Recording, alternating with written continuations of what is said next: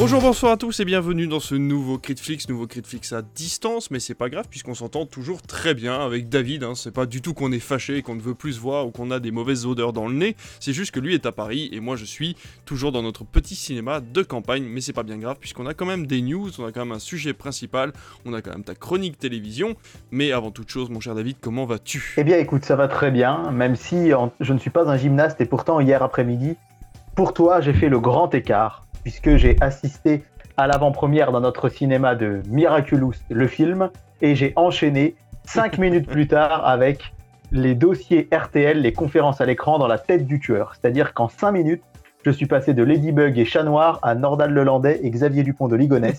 et bien que je ne sois pas gymnaste, eh bien sache que ce grand écart m'a tout de même plu et je suis toujours vivant. Et en plus, à l'heure où on enregistre, eh bien chers amis, je suis à la fenêtre de mon hôtel et j'ai une vue sur la tour Eiffel.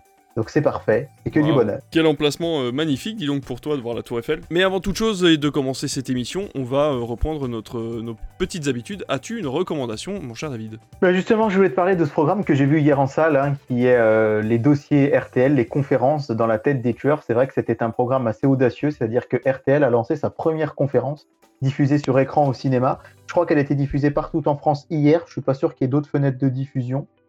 Et euh, le principe, c'est que Jean-Alphonse Richard, c'est le responsable police-justice chez RTL euh, et qui anime l'heure du crime tous les après-midi sur RTL de 14h30 à 15h30, reçoit euh, dans un studio deux personnalités. Alors là, en l'occurrence, il s'agissait d'une psychologue et d'un avocat et qu'ils décryptent. ils ont décrypté trois des affaires judiciaires les plus emblématiques de ces dernières années l'affaire Jonathan Daval, l'affaire Nordal Lelandais et l'affaire Xavier Dupont de Ligonnès. Et j'ai beaucoup apprécié ce programme car, pour une fois, je trouve qu'on n'était pas dans le, sensationnalisme tel qu'on peut l'avoir à la télé, avec des images toujours plus trash, des révélations euh, toujours plus gore, mais au contraire, avec ces expertises d'une euh, psychologue et d'un avocat, on allait vraiment au cœur de l'affaire, au cœur vraiment dans l'idée dans la tête du tueur, essayer de comprendre comment le comportement de quelqu'un de lambda, c'était le principe de la conférence, un jour va réussir à basculer. C'est ce qui explique très bien les intervenants, c'est qu'au final, euh, dans l'inconscient, la psychologue le dit, si je vous dis fermez les yeux, imaginez un tueur, vous allez voir un gars un peu louche, euh, qui euh, habillé un peu salement, avec un couteau à la main, etc. et qui, qui, va avoir un regard un peu biaisé, alors qu'en fait, quand vous êtes dans une cour d'assises, c'est des gens comme vous et moi, classiques, simples, à qui on pourrait parfois donner le bon Dieu sans confession. Donc, c'était vraiment très intéressant. Le petit reproche que je ferais, c'est que, ben, effectivement, c'est une conférence filmée donc, euh, à l'image, c'est pas incroyable. Et on voit quand même aucune image, euh, comment dirais-je, aucune image de, des, protagonistes. On voit aucune image d'enquête. On ne voit vraiment que le présentateur et les deux conférenciers, ce qui fait que sur 1h40, il n'aurait pas fallu que ce soit plus long parce que à la fin, euh, bien que c'était le, documentaire était passionnant, mon esprit chantait que hop, il s'évadait. Les, images ne le captaient pas c'était plus de la radio filmée, une conférence, d'ailleurs hein, c'est une conférence RTL, donc c'est normal, que qu'une émission de faits divers. Alors avec le côté positif que je vous disais, pas de sensationnalisme, mais un petit côté euh, euh, qui faisait et qu'on avait un petit peu de mal à rester accroché pendant l'heure 40. Mais en tout cas, j'ai trouvé ça très original et les conférences, c'est des choses qui manquent, notamment dans des petites villes comme chez nous, dans les campagnes. Il y a très peu de, conférences finalement. Euh, il faut habiter dans une grande ville pour pouvoir y assister. L'idée de qu'on puisse assister à des conférences partout en France sur grand écran. J'adore l'idée. Eh ben, c'est pas mal comme recommandation. Euh, j'espère qu'il y aura des rediffusions de ce programme-là, parce que pour l'instant, c'était des séances uniques euh, mercredi et dimanche euh, dernier. Donc voilà, on espère avoir peut-être d'autres. Ouais, d'autres conférences si ça a fonctionné. Eh ben écoute, moi je vais rester au cinéma et je vais vous conseiller un film japonais qui s'appelle Love Life. Ça sort le 14 juin, donc ça vient de sortir à l'heure où on vous parle, ou à l'heure à laquelle vous écoutez ce podcast, puisque nous on parle un petit peu plus tôt que ça. c'est un film de Koji Fukada et c'est un film que j'ai beaucoup apprécié parce que c'est un film qui est très très sensible en prenant un sujet qui n'est pas, euh, qui n'est pas très facile, puisque euh, donc du coup on a euh, une jeune femme qui a déjà un fils au Japon et qui va se remarier avec un homme qui lui n'a pas d'enfant. Donc déjà au Japon c'est une situation qui est très particulière. Les beaux-parents n'apprécient pas trop ce qui se passe. le fait que bah, leur fils n'est pas euh, d'enfant euh, légitime, sanguin, quoi, euh, d'enfant à lui, mais qu'il aime ce, fils-là comme si c'était le sien. Et il, va, il va se passer un drame. Et ce drame-là va provoquer chez tous les personnages, en fait, une, une reconstruction, une mise, une, comment dire, euh, ils, vont, ils vont tenter chacun de, se remettre en question et essayer de reconstruire leur vie en fait depuis ce drame-là. Et donc on va suivre chacun des personnages et c'est vraiment vraiment très très intéressant. C'est un film, alors attention, c'est un film japonais. Les films japonais sont plutôt lents. C'est des rythmes qui sont plutôt posés. Donc voilà, n'y allez pas pour si, vous, si vous voulez avoir une ambiance à la Transformers ou à la Marvel, forcément ça ne sera pas le cas. Mais voilà, c'est un très très joli drame. on rigole un peu, on pleure beaucoup. mais en tout cas, euh, voilà, c'est vraiment très chouette. Et pour une fois qu'un film japonais autre que les gros réalisateurs connus sort comme Koreeda ou Kitano, bah, je trouve que c'est l'occasion d'y aller. Et en plus, il est disponible dans, la, le segment euh, Anabi. Tu sais, c'est euh, c'est une suite de 7 films sur 7 jours d'affilée que proposent certains cinémas. Donc tous les jours, à partir de mercredi, vous aurez un film dans certains cinémas, un film japonais proposé jusqu'à mardi prochain. Donc euh, profitez-en si vos cinémas le font, parce que ça vous permettra de voir des petites pépites cinématographiques que vous n'aurez peut-être pas l'occasion de voir euh, dans d'autres circonstances. Voilà pour ma recommandation. J'espère que vous aurez l'occasion de voir ce film-là et on va passer tout de suite à nos news.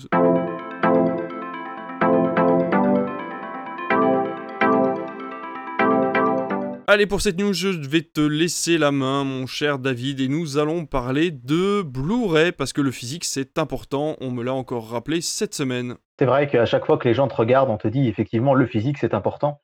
Tu n'es pas qu'un esprit. Tourner comme ça, je t'avoue que ça peut quand même prêter à confusion. J'y hein. même pas pensé, tu vois. On me l'a rappelé cette semaine. Écoute, je ne veux pas connaître ta vie privée. Euh, on vous en a parlé sur Netflix il y a quelques semaines.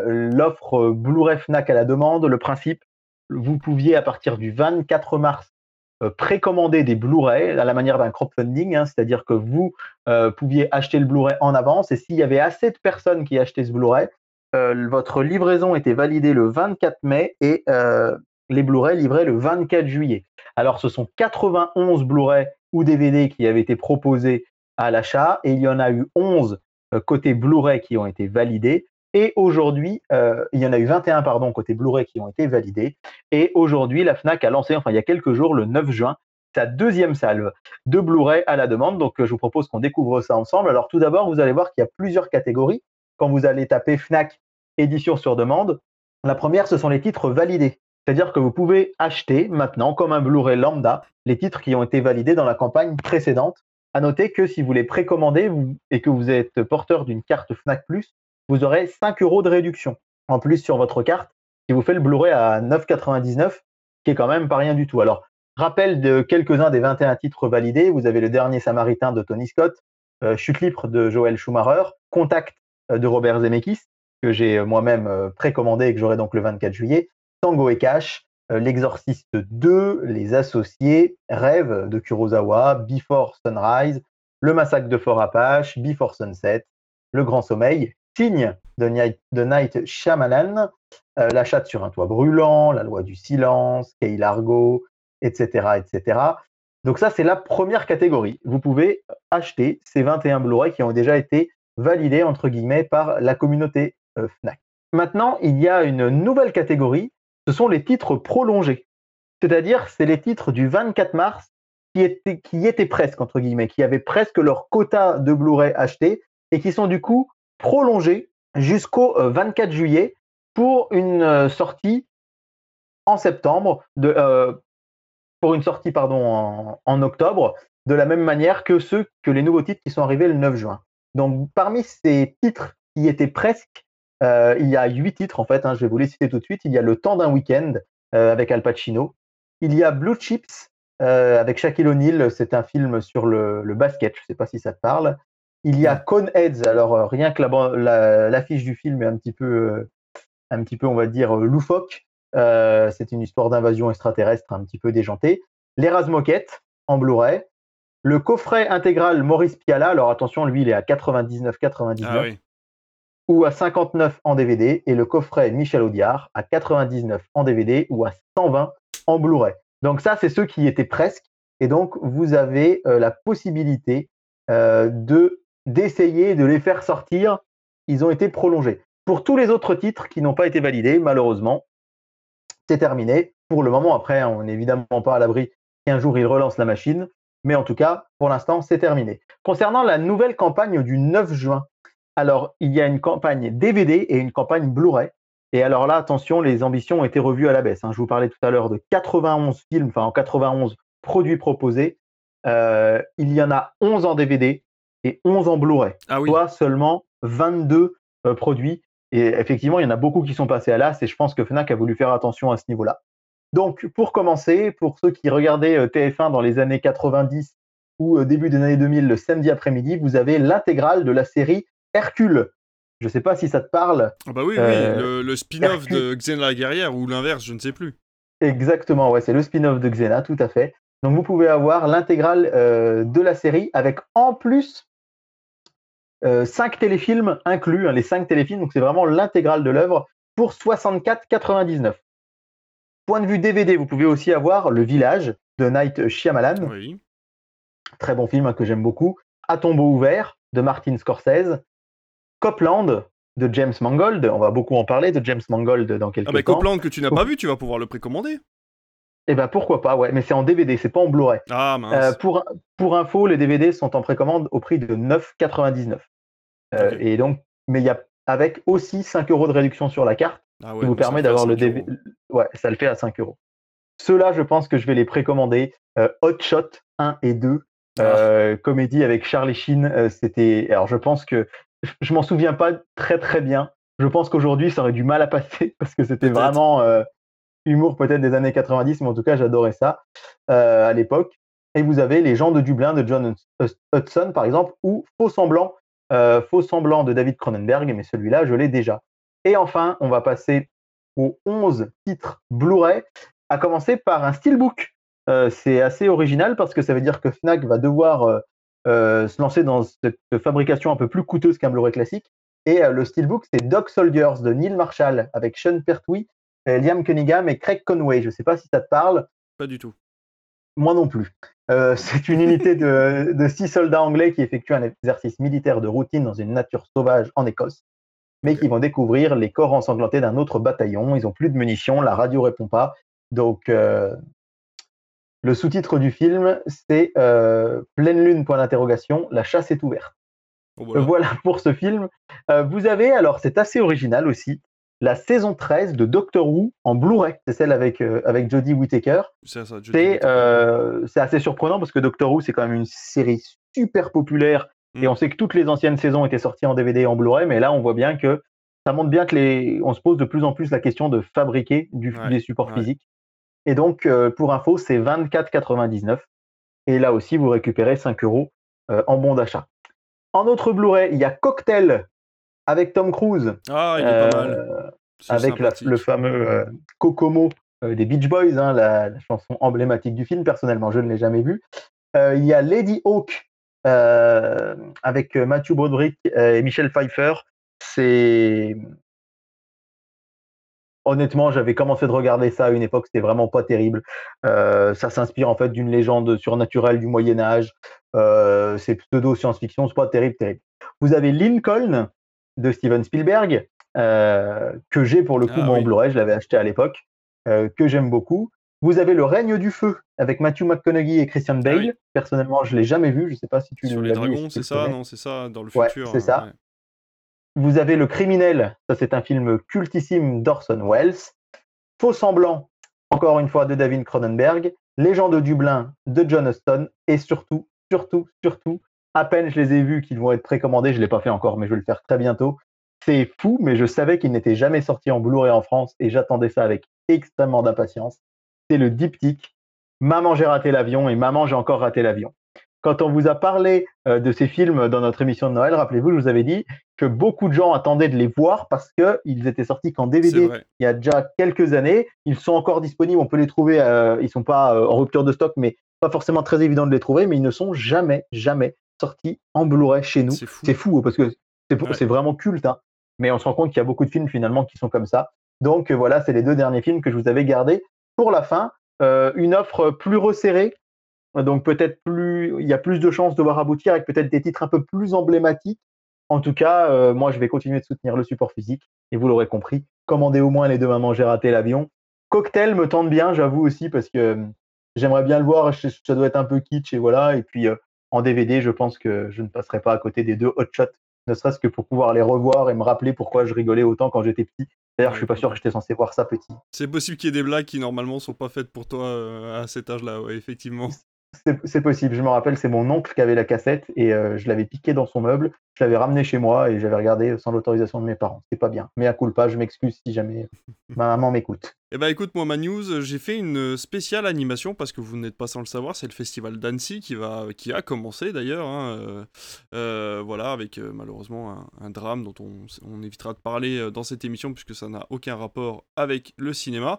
Mais voilà, j'avais fait une petite news, trois petites news d'animation qui vont arriver. La plus proche, on l'avait vu, mon cher David, je t'avais envoyé le message, c'est Skull Island qui arrive sur Netflix, une série d'animation dédiée à la fameuse île euh, de Kong, Skull Island, du coup, donc ça se passe un petit peu plus tard que dans le film, et une équipe va se retrouver par hasard sur l'île de Skull Island et va croiser le chemin de Kong. D'ailleurs, j'ai vu euh, Godzilla vs Kong et il faudra qu'on en parle. La deuxième news, c'est France Télévisions. donc toi le spectateur d'hier soir? oui, on va, revenir dessus. On va revenir dessus. Donc le deuxième film d'animation, c'est Les Bergères guerrières qui a été commandé par France Télévisions. On n'a pas encore d'idée euh, sur la chaîne de diffusion. Il est fort probable que ça soit, à mon avis, France 4 Culture Box, puisque la plupart des films d'animation sont sur cette chaîne-là. Ça arrivera du coup euh, courant normalement 2024. C'est une BD donc qui date de 2022. Et la dernière annonce concerne les plateformes, puisqu'une série Angry Birds a été commandée par Rovio Entertainment. Euh, c'est une série du coup qui parlera de euh, petits oiseaux et de cochons qui se perdent sur une troisième île mystérieuse et qui vont devoir y survivre. Donc tout ça sera disponible sur Prime Video en 2023. Euh, voilà, c'est des, infos qui sont très très courtes, mais ça vous permet de un petit peu prendre la température de l'animation en France, euh, sachant que euh, Kong Skull Island va être plutôt pour un public adolescent, voire adulte, Bergère guerrière grand public, et la série Angry Birds plutôt pour les tout petits. Donc voilà, à savoir que Angry Birds a été commandé pour le compte de Prime Video et pour une plateforme apparemment à part qui s'appelle Amazon Prime Kids Plus. Euh, qui est disponible aux États-Unis et qui, nous, à mon avis, doit être euh, directement inclus avec euh, la plateforme Prime quand vous vous connectez à votre compte Kids directement sur la plateforme. Voilà. Donc, je sais pas si toi ça tente, je sais pas si tu connais les bergères guerrières. Moi, j'en ai entendu, il y a pas, j'en ai entendu parler il y a pas très longtemps. Apparemment, ça a énormément de succès. C'est quand même fou. Je suis en train de me dire que si une plateforme elle a pas maille ou max ou plus. On a l'impression qu'il faut toujours rajouter ces mots comme ça, quoi. Je suis d'accord. Euh, non, les, les, bergères guerrières, j'en ai jamais, jamais entendu parler. Par contre, je suis très hype par euh, Skull Island. Euh, j'ai toujours pas supprimé mon abonnement Netflix parce que ah. madame continue de regarder. Mais le problème, c'est que comme on n'habite pas encore ensemble, bah, ça va eh vite devenir compliqué parce que je pense que Netflix va nous dire non, mais vous êtes bien sympa, mais il va falloir arrêter. Mais il y a beaucoup de choses qui me tentent là sur Netflix en ce moment, donc merci d'éviter dans tes news de me continuer à me faire dépenser 13 euros par mois, ce serait sympa. oui, c'est vrai que c'est de ma faute si tu payes les deux écrans, bien évidemment. évidemment. évidemment. Euh, on vous a pas parlé du sujet principal, mais en fait, on vous a prévu, alors euh, de dernière minute, un tout petit sujet. Hein, vraiment, on va y aller très très vite. En fait, étant donné qu'on n'avait pas de, de, grand sujet principal, il se passe pas grand chose pour l'instant. On est un petit peu dans le stand-by. Euh, je vais vous parler très succinct, de façon très succincte de l'exploitation cinématographique, finalement le cinéma, comment ça marche, euh, parce qu'il y a encore beaucoup de gens qui se posent la question et qui, nous, qui, sont, qui ont peut-être des idées un peu erronées sur l'exploitation cinématographique. Donc on va vous expliquer tout ça dans notre sujet principal, c'est parti.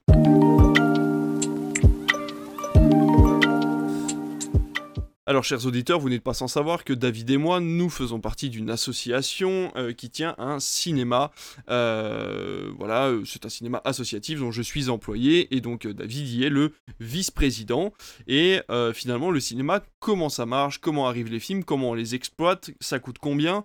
Et c'est fait avec quoi? Eh bien, écoutez, euh, s'il fallait aller euh, assez rapidement, vous le savez, il y a un système de production. Donc, cette production, elle va. Alors, attention, c'est vrai que souvent les gens pensent que la production, ce sont des, des personnes qui ont énormément d'argent, qui vont prendre sur leur compte en banque, qui vont mettre énormément d'argent dans un film et qui ensuite vont essayer de leur vendre plus offrant ou avoir un pourcentage. Ce n'est pas ça la production. Parfois, il y a des tout petits producteurs qui n'ont pas énormément d'argent, mais qui vont aller faire le tour euh, des systèmes de financement, qui vont aller chercher euh, euh, des, publicités, qui vont trouver des personnes qui vont vouloir financer le film ou mettre de l'argent à l'intérieur et qui vont vouloir le créer.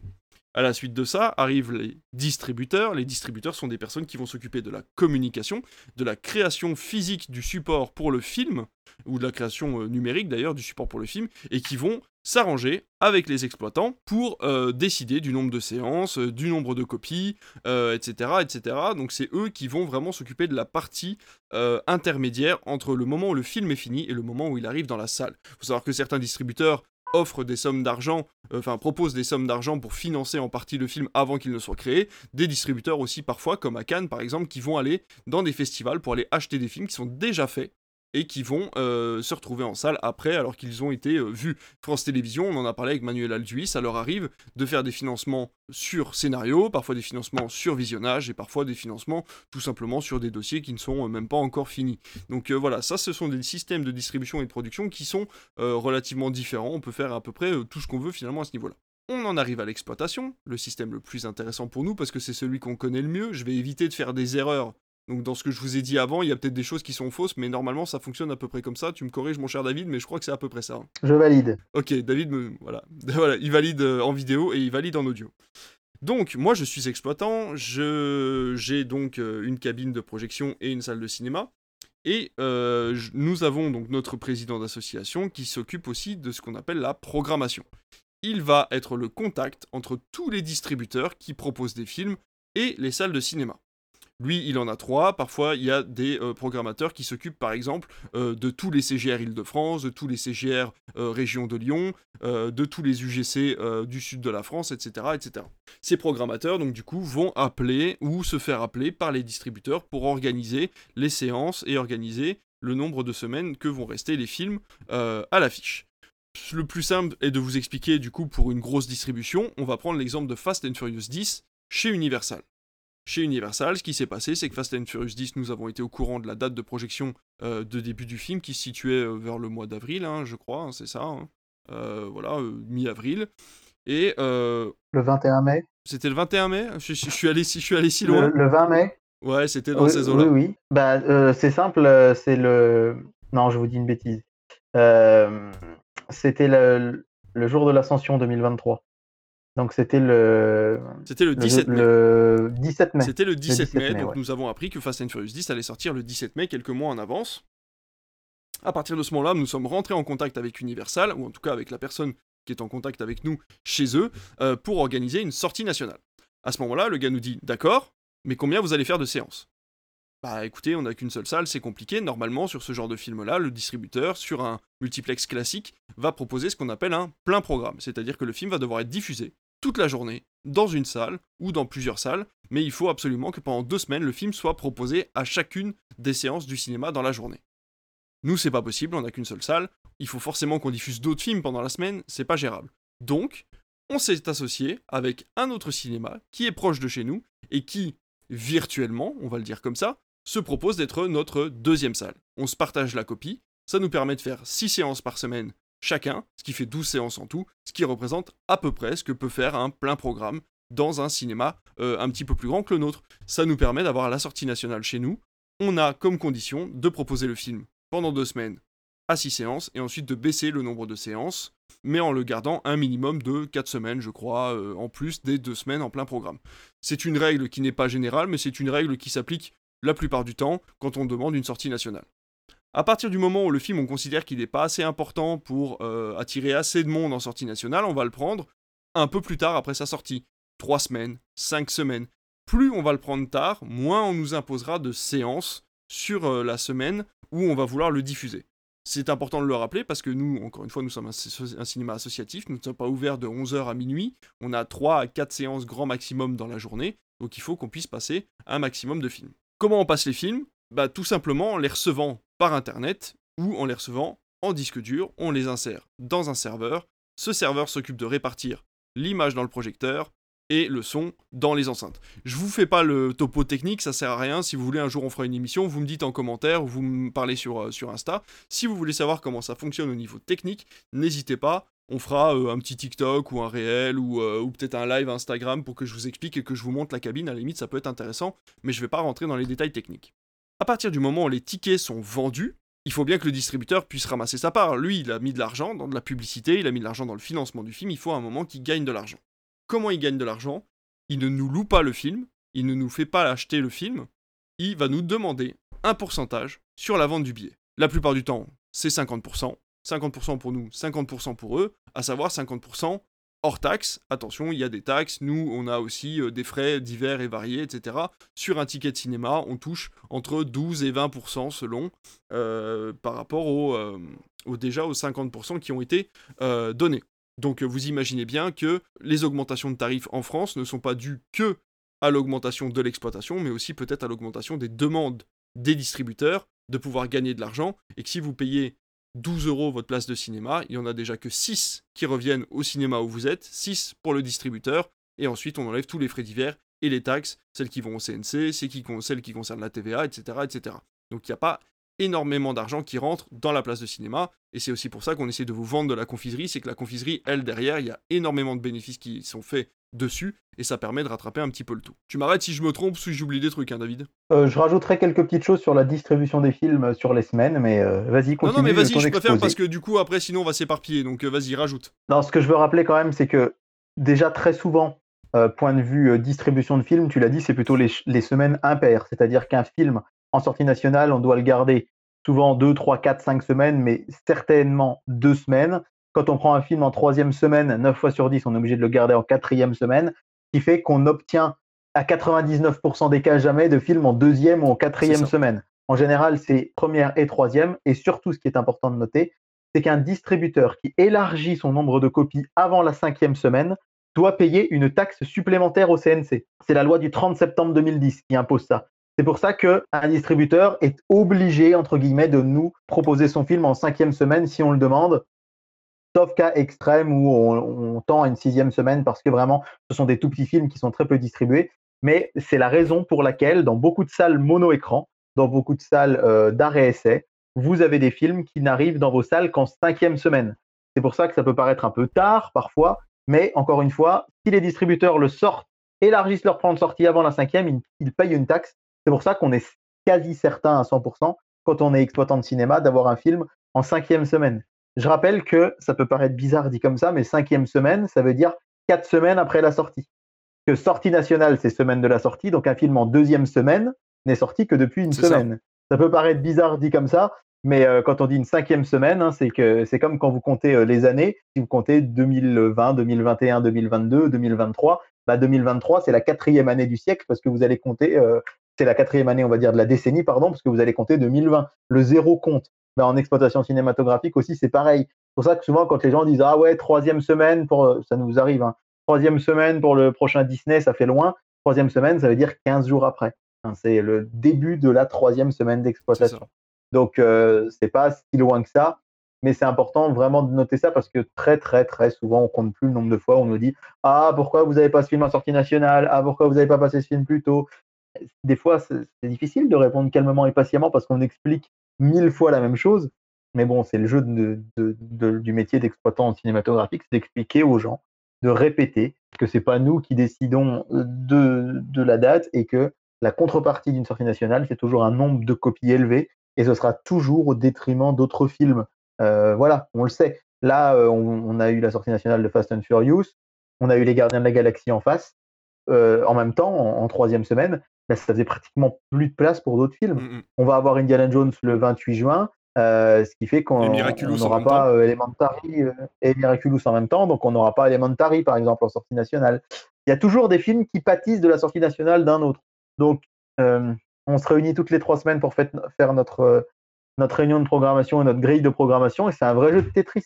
D'arriver à tout faire rentrer. Ouais, complètement. Et donc, il faut savoir que l'avantage, si on garde le film très longtemps, donc à la base, comme je vous ai expliqué tout à l'heure, on paye 50% euh, de chaque place de cinéma. Mais plus on va garder le film longtemps, plus on va pouvoir négocier avec le distributeur pour avoir une part importante. C'est-à-dire qu'au lieu de toucher 50%, on va en toucher 60, 70, grand maximum 70. La plupart du temps, ça ne va jamais au-delà.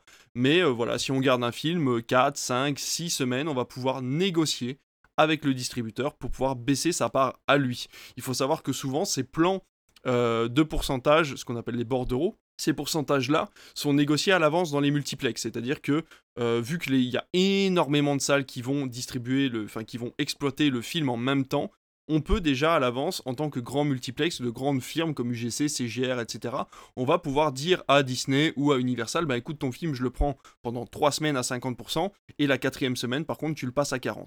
Nous, petit exploitant, c'est un petit peu plus aléatoire. Ça va dépendre du nombre d'entrées du film, ça va dépendre si le, distributeur veut qu'on le garde un peu plus longtemps, si euh, voilà. Il va y avoir plein de conditions différentes. Parfois, le distributeur refuse purement et simplement. On a eu le cas il n'y a pas très longtemps, je ne dirai pas qui, je ne dirai pas pour quel film. On a gardé le film extrêmement longtemps, c'est un film qui a eu beaucoup de succès, mais malheureusement, on n'a jamais pu passer en dessous des 50% pour le distributeur. Il a toujours voulu qu'on reste à 50%.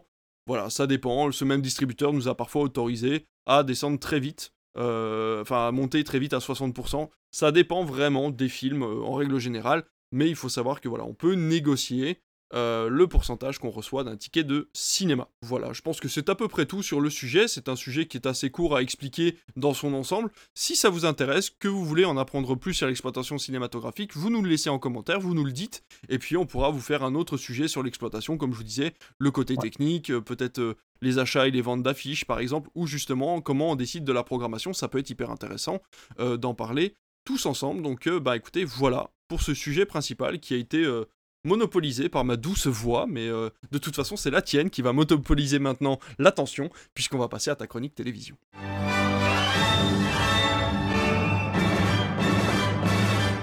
Allez mon cher David, on passe à ta chronique télévision. Quelles sont les audiences de ces derniers jours? Et j'en ai vu passer celle d'hier, dimanche, euh, parce que oui, nous enregistrons le lundi. Et bon voilà, tu vas nous en parler. Bah non, du coup, vu que tu sais, ça m'intéresse. Non, je sais pas. Bonsoir à tous et à bientôt. J'ai pas regardé les chiffres. Alors, euh, mardi soir, la semaine dernière, on enregistrait Crit Et c'est bien dommage parce que j'aurais bien aimé regarder Escale à 3 sur Énergie 12, à 3 TROIS, pas TROYES. Hein, je vous avais dit ce téléfilm inédit avec Alessandra Daddario euh, qui était diffusé pour la première fois à la télé. Eh bien, j'aurais vraiment dû le regarder parce que je pense que Énergie 12 était à un téléspectateur près, puisqu'une fois n'est pas coutume. Euh, je vais vous parler du dernier de la, oh la grille des audiences et c'est Escala 3 qui n'a fait que 90 000 téléspectateurs oh mon Dieu, mardi dernier. Alors ce soir, si on n'était pas ensemble sur Critflix, je serais non pas en train de regarder euh, Mission Pays Basque sur TF1, on enregistre le lundi 12 juin, mais je serais en train de regarder Julien Courbet avec ses fameuses résolutions d'affaires euh, en direct. Hein, vous en avez parlé la semaine dernière, c'est ce soir sur M6. J'espère pour Julien Courbet et pour M6 qu'ils font plus de 90 000 téléspectateurs. En tout cas, euh, énorme flop pour Energy 12, dernière chaîne. Euh, vous avez un petit peu plus haut euh, Titeuf sur Unguli, Bad Moms 2 qui est fait 260 000. C'est quand même bien plus important. Et puis Tandem, vous en avez l'habitude, un Tandem en tête le mardi soir, 4 millions 3. C'est encore une fois bien bien devant Colanta. Mercredi soir, mercredi dernier, nous étions le 7 juin. C'est France 2 avec son téléfilm Disparition inquiétante qui arrive en tête. Euh, devant Top à 2 millions 8, devant Top Chef 2 millions 2, puis Grey's Anatomy toujours à 2 millions, hein, ça décolle pas malgré le fait que la, la saison avance. Et puis euh, Déraciner des ailes et Mongeville, Déraciner des ailes 1 million 570 000, Mongeville 1 million 135 000. Et côté cinéma, c'est Grâce à Dieu, un très beau film hein, sur Arte qui fait euh, 850 000 téléspectateurs. Juste devant, il faut noter quand même la très belle place parce que euh, ils sont. Alors attendez, je compte 1, 2, 3, 4, 5, 6, 7, 8e, la très belle place de Energy 12 justement, avec Baby Driver. Et c'est 640 000 téléspectateurs. 640 000 pour Energy 12, c'est beaucoup. Hein. C'est euh, allez, 7 fois plus que la veille avec Escala 3. Ça montre bien que c'est pas la chaîne qui rebute, mais qui rebute, pardon, pas la chaîne qui rebute, mais c'est plutôt euh, les programmes. Mais ce serait peut-être temps qu'il rebute d'ailleurs. Ouais, c'est pas faux. En tout cas, euh, très très beau score. Euh, et puis Burn After Reading hein, qui fait 310 000 sur ses stars. On va passer au jeudi soir, là vous le savez, hein, c'est encore HPI en tête, avec des audiences même qui montent. 7 millions 5 de téléspectateurs, donc très beau score pour HPI. À la deuxième place, c'est Indiana Jones, c'est le Temple maudit, alors qui est en baisse hein, par rapport aux aventuriers de l'Arche perdue. L'Arche perdue avait fait un peu plus de 2 millions, là on est à 1 million 8 il faut dire que moi, le premier, je ne le trouve pas forcément très grand public et très accessible, euh, ce temple maudit. Je sais que pour beaucoup, c'est leur préféré, mais moi, c'est avec les crânes de cristal, même si euh, je préfère pas en parler de celui-là, mais c'est celui que j'aime un peu moins. Euh, Indiana Jones, c'est le temple maudit, donc 1 889 000. C'est quand même pas mal du tout. C'est devant France 3 avec Jugé coupable et devant Envoyé spécial, qui fait d'Indiana Jones le deuxième film de la soirée. À noter hein, que avec HPI qui fait 7 millions 5, de toute façon, les scores à côté ne peuvent être que petits. Il reste pas grand monde. Ouais, c'est ah ça, euh, sur C8, c'est le premier film de la TNT, c'est Le Petit Monde de Don Camillo. On sait que les films de patrimoine, ça marche avec Fernandel, 629 000. À tout touche, comme on dirait, avec le transporteur qui est à 612 000. Donc euh, l'écart est Ah, vraiment, euh, ouais, ouais, ouais, l'écart est vraiment très proche entre les deux chaînes. TF1 série film est devant euh, Arte. Alors Arte, c'est Countrymen. Il paraît qu'elle est très bien cette série. J'ai pas eu l'occasion de la voir. Arte- euh, TF1 série film est devant avec le film Wonder, qui a plutôt bien fonctionné avec ses 440 000 téléspectateurs. Et à noter euh, bah, qu'Energy 12 est avant derrière, 110 000 téléspectateurs pour Matt Pokora à cœur ouvert. Et à la dernière place, Gulli qui ne fait que 70 000 téléspectateurs. C'est vraiment très très bas hein, avec, Ah ouais, c'est vraiment pas beaucoup. hein. avec BattleBots, le choc des robots. Vendredi soir, c'est une soirée euh, très instructive puisqu'il y avait plein de choses intéressantes à analyser, même si je ne vais pas vous dire quelque chose euh, de très incroyable à la première place, c'est Tropique Criminel, comme tous les vendredis. 4 millions d'œufs, ça cartonne, ça explose tout, 23% de part de marché, c'est énorme. À la deuxième place, The Wheel, le cercle des sept. Euh, c'est le fameux nouveau jeu présenté par Arthur, jeu, ouais. Euh, Ouais. qui euh, apparemment a coûté très cher et qui a, a 2 millions 6. Eh bien, c'est vrai qu'on pourrait s'attendre à quelque chose de plus flamboyant, mais c'est franchement pas si mal que ça. Je suis très heureux de vous annoncer qu'à la troisième place, c'est Jungle Cruise, Mhm. qui en part d'audience est même deuxième. Il fait mieux que The Wheel, euh, Jungle Cruise. Il fait euh, 2 millions, tr- euh, 2 millions 333 000, pardon, 2 millions 331 000 téléspectateurs, qui fait l'une des meilleures, voire la meilleure audience cinéma d'M6 de ces dernières semaines. Donc ça a vraiment marché.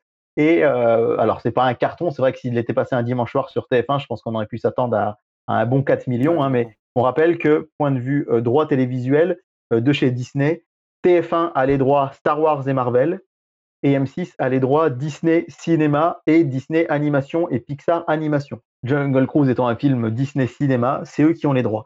Du coup, je me pose une question, c'est le prochain Indiana Jones.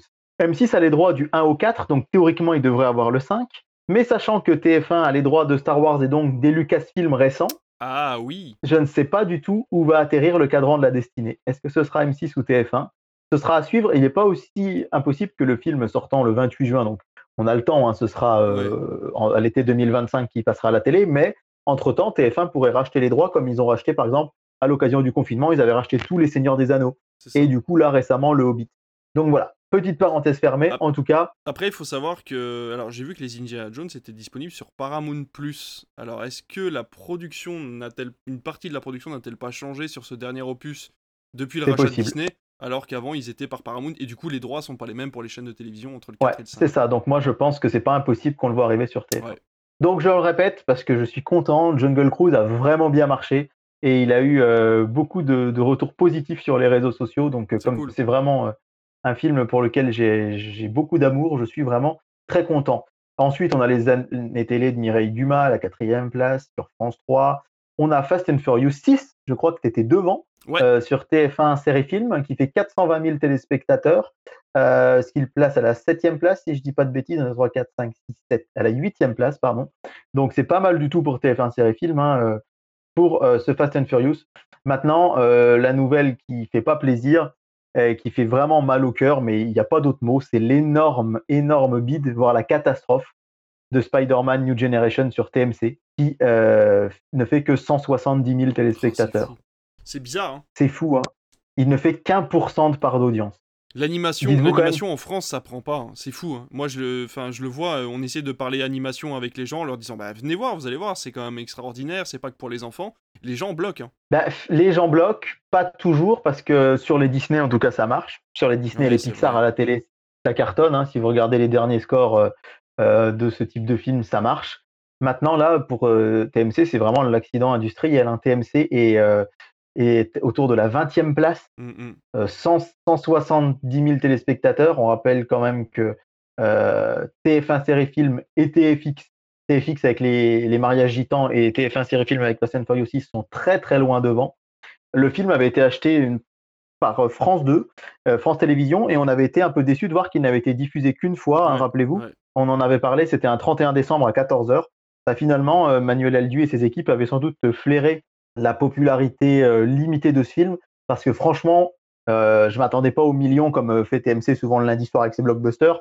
mais je pensais qu'il aurait quand même bien ses 500, 500 600 000 téléspectateurs. complètement. Et là, 170 000, c'est vraiment très, très, très bas. Et ça me fait vraiment très mal au cœur. Je suis pour le coup content pour Jungle Cruise, mais là, euh, je me dis que c'est un film qu'on reverra sans doute plus en prime time à la télé. C'était la ah bah première fois, sans doute, sans doute la dernière.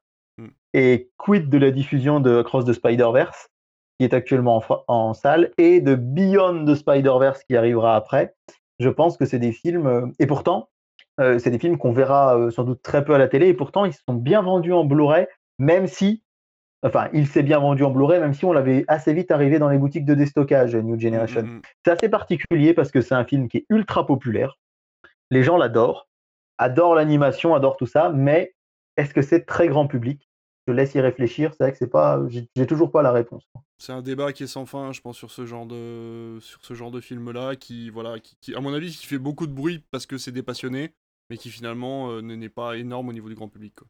Samedi soir, euh, c'est une surprise, une, surprise quand même assez importante, hein, c'est que la finale de la Ligue des Champions, qui était diffusée sur TF1, rappelez-vous, Manchester City Inter de Milan, c'est Manchester City qui a gagné la coupe, est arrivée que deuxième, ah. TF1 faisant 3 millions 4, elle a été battue par La Malédiction du Lys à 3 millions 9 sur France 3, c'est un téléfilm, et surtout, souvenez-vous, il y a quelques années, en 2016-2017, la finale de la Ligue des Champions avait été diffusée sur C8, eh bien C8 avait fait plus d'audience en 2016 et 2017 que TF1 en 2023. Ok. C'est assez incroyable. Pourtant, moi qui m'intéresse, alors certes moins au foot qu'il y a quelques années, mais encore un petit peu, c'était une affiche assez alléchante. Manchester City était donné archi favori. Finalement, ils n'ont pas complètement diffusé le match. Euh, pardon, ils n'ont pas complètement euh, dominé le match c'est vrai que c'était un match assez décevant, assez cadenassé. Ça a pu jouer peut-être sur les audiences. Les gens sont peut-être ennuyés et sont peut-être partis. Euh, même si, bah, il faut dire que c'est une finale. c'est la, plus grande compétition au monde des clubs et que bah, forcément, les joueurs sur le terrain, ils ont la pression. Donc, du coup, ils se lâchent pas complètement. Ils ont peur de faire des bêtises et de se prendre des buts. Donc, voilà. Mais quand même, euh, c'est assez surprenant de voir euh, TF1 seulement à 3 millions 4. Alors c'est paradoxal de dire ça hein, parce que euh, je vous ai dit encore une fois Jungle Cruise c'est cool qu'ils aient fait 2 millions 4 mais avec une finale de Ligue des Champions, on pouvait largement espérer d'être autour des 5 6 millions et là 3 millions 4, c'est pas terrible. Troisième place, c'est 100% France, hein, l'espèce de famille en or avec des célébrités sur France 2 qui ne fait qu'un million 6, qui est quand même euh, pas terrible, terrible.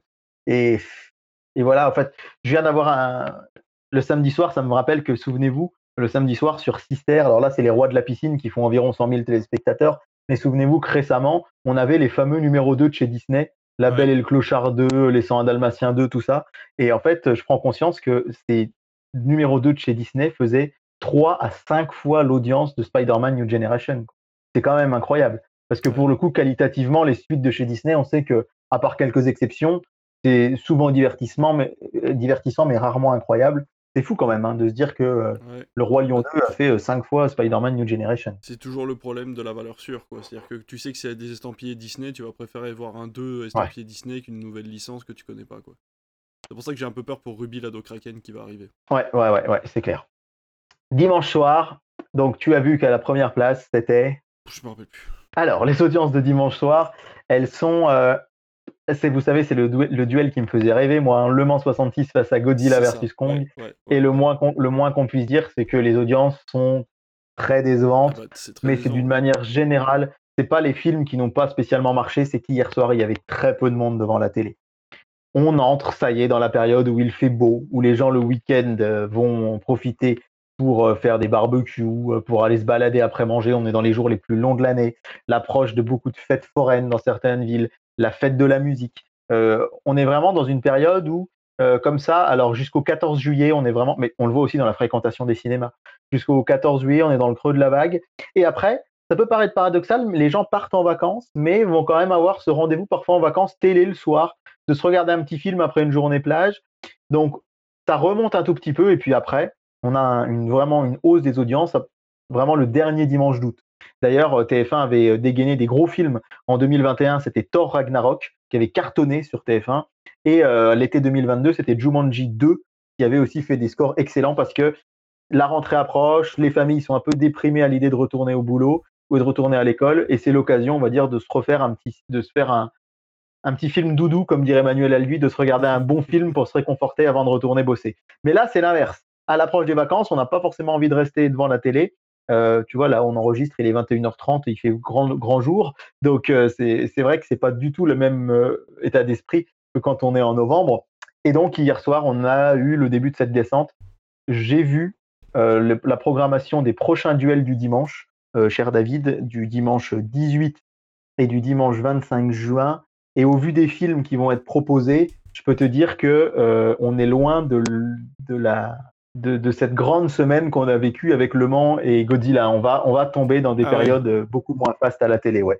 Euh, on, en reparlera, on en parle dans quelques instants dans le programme. Bref, tout ça pour vous dire que c'est Le Mans 66 de James Mangold qui est en tête avec 2 millions 4. À la deuxième place, les enquêtes de Dan Sommerdahl, 2 millions 150 000. Et à la troisième place, Godzilla versus Kong, 2 millions 100 000. Donc il n'y a que 300 000 entre les deux.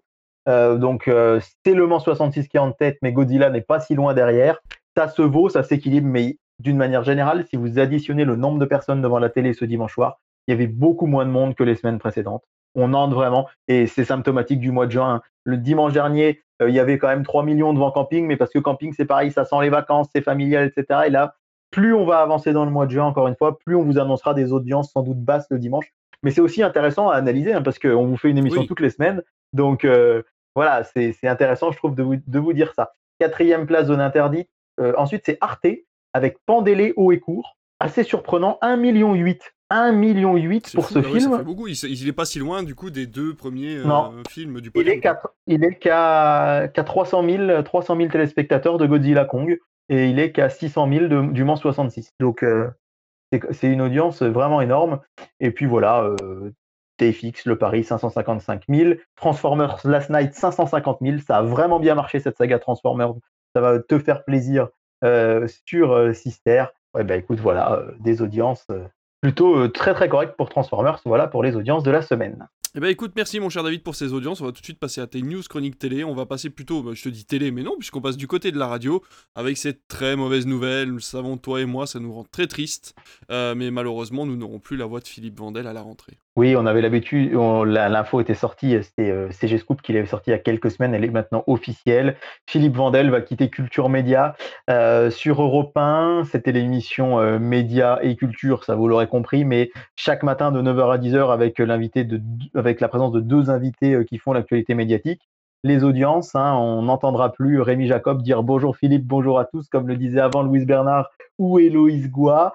C'est donc euh, Thomas Hill qui va prendre sa place. Il y avait eu plusieurs rumeurs, hein, euh, notamment le fait d'un éventuel retour de Jean-Marc Morandini. On rappelle que en fait, euh, Philippe Bandel est arrivé en 2017. L'émission à la base s'appelait Village Média et Jean-Marc Morandini avait été évincé d'Europe 1 suite à des rumeurs, enfin suite à des accusations, pardon, qu'on connaît tous sur son compte. Et là, il y avait une rumeur peut-être d'un retour, mais il est déjà présent sur CNews euh, à 10h30, c'était compliqué de le voir revenir. Sophie Davant se serait vue proposer la case euh, pour une sorte de CETO-programme version radio, mais ce sera bien toujours Culture Média. Mais avec Thomas Hill à la place, il faut dire que les audiences ont chuté, on est à environ 300 000 auditeurs par jour. Euh, du coup, la vraie question, c'est est-ce que c'est vraiment un problème d'incarnation? Est-ce que Philippe Vandel n'attirait pas assez les auditeurs? Est-ce que Thomas Hill le fera plus? Moi, personnellement, Thomas Hill, je ne le connais pas. Et pour le coup, Philippe Vandel, alors bah, évidemment, euh, Philippe Vandel, euh, euh, je le connais depuis quand même pas mal d'années. C'est quand même nul par ailleurs, évidemment. il était chroniqueur chez Ruquier dans On va gêner. Il a été un animateur emblématique de Paris Première. Vous avez pu le voir à la radio sur France Info. il a été chroniqueur dans Touche pas à mon poste. Hein. Je ne sais pas si tu le savais, ça, David, mais Philippe Vandel a ah été pendant, pendant deux ans chroniqueur dans TPMP. Ah, et donc voilà, malheureusement, euh, malheureusement, moi je suis triste parce que j'aime beaucoup, euh, j'aime beaucoup cet animateur. Je le trouvais percutant, je le trouvais euh, très, comment dirais-je, j'allais dire qu'il était, c'est quelqu'un qui avait un vrai bagage médiatique et qui du coup était légitime. Je dis pas que Thomas Hill ne le sera pas, mais c'est vrai qu'encore une fois, Thomas Hill, je le connais pas. Toi, je sais que tu as plutôt un, bon a priori sur lui, donc n'hésite pas à nous en parler. Mais voilà, c'est un peu triste de le voir partir. Rappelons qu'il a 60 ans, Philippe Vandel, et qu'il peut-être qu'il rebondira ailleurs. On lui souhaite en tout cas. Bah écoute, moi j'aime beaucoup Philippe Vandel. C'est vrai que je suis très. Enfin, mais c'est un trait de ma personnalité à moi. J'étais très mal à l'aise quand il était un peu incisif avec les, avec les invités. Mais en même temps, ça fait partie du job, euh, je trouve, d'aller au plus profond. Lui, son but c'était de poser des questions médiatiques et culturelles et que parfois, voilà, il y allait à fond et que ça mettait un peu mal à l'aise le, l'invité, mais inversement, Thomas Hill, j'ai beaucoup aimé, donc il avait pris la place de Philippe Vandel pendant les vacances de Noël l'année dernière, et j'avais beaucoup aimé l'émission qu'il avait fait, mais qui était dans un esprit de Noël, c'est-à-dire que c'était un esprit de bienveillance, il était très compatissant avec les, avec les invités, très, très de bonne humeur, etc. Je suis pas sûr que sur l'année, ça me plairait en fait d'écouter euh, un podcast, parce que moi j'écoute un podcast, j'écoute rarement en direct, un podcast aussi euh, complaisant avec, euh, les, avec les, invités, si en plus tu as envie d'aller en profondeur. Je sais pas si ça va être une émission de culture et de médias, par contre on sait pas encore, on n'a pas la réponse, mais voilà, j'ose espérer que ce sera un truc de la même veine, en tout cas qu'on puisse toujours avoir nos audiences le, le matin à 9h et puis, euh, et puis peut-être quelques news médiatiques parce que sinon ça va être très compliqué d'aller les, les chercher sur, euh, sur internet parce que c'est vrai qu'on se tenait quand même pas mal au courant via cette émission et ça nous servait un petit peu de support pour le podcast qu'on est en train de vous faire. Donc euh, voilà, mais je suis très content de voir Thomas il arriver, mais j'appréhende un petit peu du coup cette nouvelle matinale. Ouais, alors par contre, on a bien confirmation, ce sera bien Culture Média. Hein. Le nom de ah, l'émission reste, la même. Média. Et c'est la même. Ouais, ouais, ça a été confirmé par la par Europe 1. Euh, la case ne change pas, ça restera 9h, 10h culture, 10h, 11h média. C'est simplement euh, voilà le, l'incarnation qui change, mais ce sera bien la, même émission. C'est pour ça que voilà, on peut se poser la question de savoir est-ce que est-ce que c'était vraiment un problème d'incarnation ou est-ce que euh, c'est un problème de case? C'est vrai que c'est une, bonne question, je pense. C'est moi qui la pose, je suis pas très objectif, mais, voilà, c'est vrai que à voir avec les salles d'audience. Hein, on sait qu'Europe 1 avait une grosse chute qu'ils ont réussi à endiguer il y a quelques temps. Mais bon, euh, il faut comme on verra, on verra avec la prochaine salve, la prochaine salve d'audience. Bah écoutez, on vous enverra, euh, on vous dira notre avis peut-être à la rentrée sur le nouveau Culture Média, pourquoi pas, ça pourrait être sympa. Euh, bah écoute, on continue avec, on repasse à la télé, on va parler de Sophie d'avant et plus précisément d'affaires conclues. Et oui, Sophie d'avant qui deviendra Sophie d'après, comme on en a parlé tout à l'heure. Sophie d'avant, donc on ne sait pas ce qu'elle fera à la rentrée. on l'a dit la semaine dernière, il est possible qu'elle soit encore sur France 2. Le problème, c'est qu'elle voudrait faire des émissions, euh, on va dire euh, des émissions, des, talk shows, des émissions de témoignages, mais comme elle le faisait avant. Mais c'est Faustine Bollard qui a la place. En tout cas, elle a décidé de quitter l'animation. Et ce qui est sûr, c'est qu'elle sera remplacée par Julia Vignali. Euh, ça, c'est des infos aussi qui ont été sorties, que vous avez pu lire dans Télé Loisirs, dans Le Parisien ou chez CG Scoop. Julia Vignali, c'est la, la présentatrice, la co-présentatrice de la matinale euh, de euh, France 2, Télématin. On peut la voir tous les matins aux côtés de Thomas Soto. Et ce qu'on sait, c'est que c'était vraiment tendu entre Julia Vignali et les équipes. Alors, il y a eu des rumeurs pendant un temps, comme quoi c'était aussi très tendu avec Thomas Soto. Visiblement, c'était le cas, mais c'était peut-être pas avec lui que c'était le plus compliqué. Et visiblement, du côté de Stéphane Simon Gomez, qui est le responsable, on va dire, c'est le bras droit de Delphine Ernotte, mais vraiment euh, au programme de France 2, ben, c'était l'occasion ou jamais, entre guillemets, de la déplacer, de l'envoyer vers affaire conclue. Euh, Julia Vignali qui euh, auparavant présentait le meilleur pâtissier. Et ce qui est assez amusant, c'est que la personne qui va lui succéder dans euh, la matinale dans Télématin sur France 2, eh bien, c'est Marie Portolano, qui est l'actuelle présentatrice du meilleur pâtissier. Donc c'est assez rigolo. En gros, quand on présente le meilleur pâtissier, on est souvent enclin à présenter Télématin par la suite. Euh, moi, je sais que Julia Vignali, j'avais un petit peu de mal avec sa présentation, que ce soit dans les diverses émissions qu'elle a faites. Alors moi, qui ne regarde pas à faire conclure très régulièrement, mais des fois l'hiver, au mois de décembre, quand je rentre du boulot, il fait froid, je me pose devant la télé, ça change un peu les idées. Euh, même si Julia Vignali est une compatriote bourguignonne, hein, c'est la, c'est la compagne, c'est la femme, l'épouse de Cadmerade, et ils ont acheté une maison euh, tout près de Mont-Solémine. Ouais, ouais, ils ah, habitent, Cadmerade et Julia Vignali, ils habitent à, une, une grosse demi-heure de chez nous. Ouais, euh, pas très loin de chez l'ami Sylvain. Et donc, Marie Portolano, pour le coup, moi, je l'adorais sur Canal+, journaliste sportive. Euh, elle avait notamment fait ce, documentaire Tony Truant hein, sur euh, Je suis une journaliste, je, ne suis pas une salope, je suis une journaliste, et qui avait notamment amené au fait que Pierre Ménès ait été écarté des antennes sport de Canal+. Moi, Marie Portolano, je l'aime beaucoup, vraiment. Je trouve que c'est une excellente journaliste, une excellente animatrice. J'ai hâte de la voir à la présentation euh, de Télématin. Et elle aussi, elle a un, compagnon euh, connu, un mari connu, puisqu'il s'agit de Grégoire Ludig euh, du Palmacho. Ouais, ils se sont mariés il y a quelques années. Donc voilà, elle, va accompagner sans doute Thomas Soto à la rentrée sur France 2, puisque on ne sait pas encore si Thomas Soto va rester, mais ce qui est sûr, c'est que ça va être quand même un vrai, un vrai changement.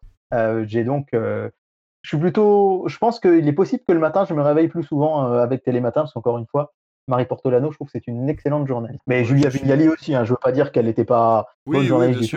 Euh, voilà, moi j'avais moins d'atomes crochus avec sa manière de présenter. Bah, voilà, après on vous donne notre avis sur, sur les présentateurs, mais ça, ne- tient qu'à nous de toute façon. euh, voilà, et puis vous allez faire votre propre avis comme, comme d'habitude dans tous les cas. Moi je suis coincé sur Gulli le matin, donc Télématin ce sera peut-être pas pour tout de suite, mais euh, quand ils seront peut-être un petit peu plus grands. C'est vrai que nos parents avaient peut-être plus. euh, moi mes parents m'obligeaient à regarder Télématin le matin, et puis tant pis pour les dessins animés, je les verrai au goûter, donc euh, je devrais peut-être faire ça, tiens, finalement. Ah, moi c'était le Euh, club Dorothée, moi. Ah bah oui, mais euh, en même temps c'était incontournable. Même les parents regardaient le club Dorothée. C'est exactement ça. C'est exactement ça. Je vas-y, vas-y, vas-y, non, non, vas-y. Non, non, non, non, non, j'allais dire, j'ai souvenir de ma maman qui me disait le soir, euh, à la sortie de l'école, euh, vite, vite, il y a Hélène et les garçons qui vont commencer. Et du coup, elle était aussi hypée que moi à regarder euh, les aventures de Cricri d'amour euh, d'Hélène et de toute la bande. Quelqu'un qui est aussi très impatient, c'est Pascal Pro, parce que pour l'instant, il est coincé dans le couloir, apparemment. Bah, Pascal Pro, il sait pas trop quoi faire. Et en fait, il y a une info qui est sortie la semaine, c'est CG Scoop qui l'avait sortie, puis finalement, il l'a retiré parce qu'il était plus très sûr de lui, parce qu'on lui a donné des, infos contradictoires. Et c'est assez amusant, Pascal Pro, c'est le journaliste sportif qui est devenu journaliste, on va dire, euh, euh, j'allais dire tout court, les journalistes sportifs sont des journalistes, mais Pascal Pro, c'était une figure historique de TF1, euh, de Téléfoot notamment, il accompagnait Thierry Roland dans cette émission. Et puis, c'est un historique dont refait le match. Ça, c'était, je pense, une des premières émissions de radio que j'écoutais de ma vie quand j'étais au lycée, les lundis soirs sur RTL et en simultané à la télé sur LCI, présenté par Eugène Sacomano. Pascal Pro était euh, chroniqueur et puis, lorsque Eugène Sacomano a passé la main en 2012, il en est devenu le présentateur pendant un temps. Et il a ensuite pu, grâce à la chaîne CNews, réaliser son rêve de passer de journaliste sportif à journaliste, on va dire, euh, d'opinion, presque, en tout cas, un journaliste de débat, puisqu'il présente depuis 2017 l'heure des pros, euh, une émission de débat, alors qui fait beaucoup polémique, euh, enfin, une émission engagée, on va dire, mais comme euh, peuvent l'être d'autres émissions engagées, mais plutôt sur d'autres bords politiques, si je puis dire. Et Pascal Pro, le problème, c'est que il est sommé de choisir. Et Pascal Pro, il a sans doute beaucoup de défauts pour certains, mais il est honnête en amitié et il est un peu coincé entre deux feux. C'est-à-dire que Vincent Bolloré, président du groupe Canal, qui lui a donné sa chance en tant que présentateur d'une émission sérieuse euh, de journalisme, euh, lui propose, lui demande de passer sur Europe 1 pour présenter euh, la tranche midi d'Europe 1. Mais Pascal Pro est très attaché à RTL, qui a donné ses premières lettres aussi de journaliste radio. Il est, ça fait plusieurs décennies qu'il est chez RTL et il n'a pas envie de quitter RTL. Et d'ailleurs, dans une interview l'autre jour, il a dit, enfin, à l'antenne l'autre jour, il a dit euh, quand on a RTL, on n'a pas envie de partir. Donc, il va être sommé de choisir entre les deux. Et alors, la rumeur qui est sortie cette semaine, c'est que il aurait choisi RTL, RTL radio du groupe M6, et qu'en plus, M6 se serait proposé de lui confier une matinale. Et ça, Oh c'est assez euh, hors de. C'est assez hallucinant parce que vous avez M6 Kid le matin, puis. Julien Courbet qui arrive euh, en simultané radio euh, avec euh, Ça peut vous arriver, son émission de radio qu'il présente tous les matins sur RTL. Et visiblement, chez M6, on lui aurait proposé une matinale qui aurait lieu de 9h à 10h, c'est-à-dire Courbet arrive à 10h sur M6 et Pascal Pro arriverait à 9h. C'est l'heure à laquelle il est sur CNews. Et du coup, en début de semaine, on nous a dit que c'était fait quasiment qu'il avait fait ce choix-là. Et là, visiblement, on freine un petit peu. Il n'aurait pas tout à fait pris sa décision. En tout cas, euh, bah, c'est bien d'être fidèle en amitié, euh, d'être fidèle professionnellement, mais il arrive un moment où ce sera plus. Là, c'était à la fois Canal et RTL, donc à la fois Canal et M6, mais là, il va falloir faire un choix. Bah, on sait tous que tu as déjà choisi RTL et que tu vas me quitter de toute façon, euh, parce que au moins eux, ils te proposent un salaire, quoi. Ah, je vais tester France 3 aussi cette semaine et, et TMC. ah oui, c'est vrai. C'est vrai, c'est vrai. Et il faudra que tu nous, euh, que tu nous envoies des photos, euh, que tu fasses ton, ton insider, qu'on puisse partager sur Netflix. avec plaisir. Voilà, et tu auras sûrement euh, des photos qui feront polémique, comme cette nouvelle série sur France 2. Waouh, les transitions de malade. T'es le roi des, t'es le roi des transitions, c'est incroyable. Ouais, alors cette nouvelle série qui fait polémique, elle s'appelle Succession. T'as dû entendre parler de Succession. Ça te parle comme série sans doute. Bah, c'est la série qui est sur HBO, c'est ça? Qui, euh, C'est la série. HBO, mais si vous rajoutez un S à la fin, Succession avec un S, c'est la nouvelle série de France 2 Ah, qui est oui, diffusée exact. le dimanche midi dans 13h15 le dimanche. Et alors, en attendant le début du tournage de cette émission, puisque toi, contrairement à moi, tu as un métier, hein, tu travaillais ce soir. Moi, j'étais dans ma chambre d'hôtel à réviser mes partiels, mais en attendant, je me suis dit, tiens, je vais jeter un œil à ce premier épisode, et c'est vrai que c'est assez fou. Le principe de Succession, qui est diffusé donc à 13h15 euh, le dimanche, c'est ça parle de succession des hommes politiques en France. La première des, successions, ce sera celle d'Emmanuel Macron en 2027, que le président de la République ne pourra pas se présenter, c'est constitutionnel maintenant, hein. il, ne pourra pas plus, il ne pourra pas faire plus de deux mandats. Et à côté de ça, on a aussi plein de successions. Alors, qui va succéder à la tête de Jean-Luc Mélenchon chez les Insoumis? Qui va succéder euh, chez les Républicains euh, pour, euh, à Valérie Pécresse pour la prochaine présidentielle, etc. Et du coup, les caméras de France 2 ont, ont passé des accords avec pratiquement tous les partis pour les suivre dans leur moment off. Et ça, c'est vraiment une grande première, c'est-à-dire qu'ils ont des micros sur eux et ils, on voit en direct ce qu'ils commentent. Ils, commentent en direct l'actualité. Le premier épisode, euh, il, est, il, a été diffusé euh, il y a quelques semaines, à la fin du mois de mai. Il s'appelle La bataille des retraites. C'est donc le tout premier épisode. Euh, c'est un épisode en deux parties. Hein. La première partie fait 50 minutes, la deuxième en fait 35. Et la deuxième, le deuxième épisode, il a été diffusé euh, le 1er juin, s'appelle euh, Les prisonniers de la sécheresse. Alors pourquoi cette série fait polémique? C'est parce qu'en fait, elle reprend les codes euh, des grandes œuvres, on va dire, de la pop culture. Et notamment, ces deux premiers épisodes s'inspirent de House of Cards et de Truman Show. Mais alors, c'est vraiment très, très imbriqué. On a vraiment, et c'est ça qui est incroyable, les députés qui ont été choisis par France 2 ont des micros et par moment, à l'Assemblée nationale, mais c'est pas un montage, c'est vrai, pendant que les quelqu'un va parler ou que les groupes vont s'invectiver, il y a le député qui va se retourner, qui va regarder la caméra et qui va, qui va lui parler. Exactement comme quand Frank Underwood, dans House of Cards sur Netflix, va casser le quatrième mur. Ah oui, d'accord pour s'adresser à la caméra. Et là, on voit un député à un moment qui dit Vous voyez bien que là, les débats, c'est pas tenable. Nous, on veut ça, eux, ils veulent ça, euh, sur les retraites, etc., etc. Pratiquement tous les partis politiques euh, ont accepté de jouer le jeu. Et d'ailleurs, il y a plusieurs euh, cadres, hein, je pense à Sandrine Rousseau, chez Europe Écologie Les Verts, qui dit Moi, ça me prend un ou deux jours tous les deux, trois mois, donc c'est pas gênant du tout. Et je trouve que ça montre une approche différente de la politique. Pourquoi cette émission fait polémique? Elle fait polémique parce que en majeure partie, euh, les gens lui reprochent bah, du coup de faire de la, politique quelque chose de fun, d'amusant, euh, et donc euh, quelque chose qui n'est pas la gravité ou le degré de solennité qu'on pourrait attendre de ça. Et puis cette espèce de mise en scène qui fait penser à une série américaine. Moi, j'ai regardé donc La bataille des retraites, qui est sortie il y a déjà quelques semaines, et c'est vrai que c'est hallucinant. Le premier temps, on a l'impression de voir un, on a l'impression de voir un, un reportage politique classique, et très vite, on a l'impression, si on ne sait pas que Marine Le Pen ou, euh, Elisabeth Borne ou Yael Braun-Pivet euh, sont des euh, présidents de l'Assemblée nationale, Premier ministre, etc., etc., si on ne le sait pas, on a l'impression de regarder une série. C'est hyper bien fait, c'est hyper bien monté. Les équipes du journal de France 2 expliquent qu'elles montent ça très très vite. Elles vont monter 90 minutes en 10 jours, c'est-à-dire l'équivalent d'un long métrage en 10 jours, ce qui ne se voit jamais en télévision. Hein. C'est plutôt des semaines et des semaines pour arriver à 90 minutes c'est hyper dynamique, c'est hyper euh, addictif. Et alors, c'est au rythme de quelques épisodes euh, comme ça de temps en temps, puisque l'idée, vraiment, France Télé a dit on commence là en mars 2023, euh, mais l'objectif, c'est d'aller jusqu'en 2027. C'est que la série s'étende comme ça. Et les politiques se sont engagés à aller jusqu'en 2027. Et ils se sont engagés à, à partir du moment où les caméras sont dans la salle, à ne pas les faire sortir et à ce qu'il n'y ait absolument rien de off. C'est-à-dire qu'à partir du moment où la caméra tourne, France 2 a le droit de tout diffuser. Donc c'est ça aussi qui est assez passionnant, c'est qu'on va se retrouver avec euh, des gens qui vont sans doute devoir dire des choses qu'ils ne voudront pas dire, mais les politiques eux, trouvent ça aussi chouette parce qu'ils disent, eh bien quand il y a des polémiques sur des petites phrases, s'il y avait ce genre d'émission qui était faite, elle ne serait pas sortie de son contexte. On verrait d'où elle vient et pourquoi j'ai pas juste dit une petite phrase comme ça. Donc euh, j'avoue que le premier épisode m'a plutôt plu, j'ai hâte de voir la suite. Et je te conseille d'ailleurs, c'est l'occasion d'y jeter un œil. Euh, c'est fou hein, parce que la musique du générique, c'est la musique de Truman Show. Ils ont vraiment récupéré les droits de Truman Show pour la musique. Et donc, on a vraiment là l'influence euh, Truman Show et House of Cards.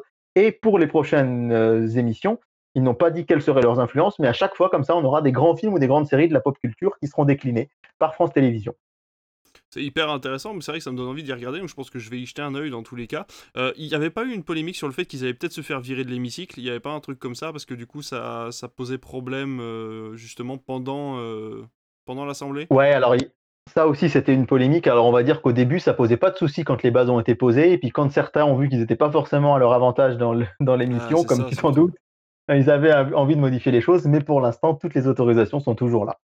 Allez, en attendant, regardez de toute façon ces épisodes-là en replay, puisque c'est disponible sur France.tv, je suppose. Sur France.tv, bien sûr, c'est là-dessus que je l'ai regardé. Et ben voilà, on va surtout s'occuper du programme télévision de la semaine. Alors juste avant, j'ai une petite news si tu veux bien que je Ah, rajoute. Oui, vas-y, bien sûr, euh, bien sûr, bien sûr. je suis Sur allé trop vite. les droits, les droits télé du foot féminin, on va aller euh, très Ah très oui, vite. vrai. Mais il semblerait qu'il y ait une issue qui soit en train d'être trouvée. Il semblerait, hein, je vais mettre que du conditionnel dans ma phrase. J'aurais pu attendre la semaine prochaine que l'info sorte officiellement si elle est confirmée, mais je me dis que là, là-dessus, on peut être un peu numéro un sur l'info aussi, enfin numéro un, en tout cas être parmi les premiers à la sortir.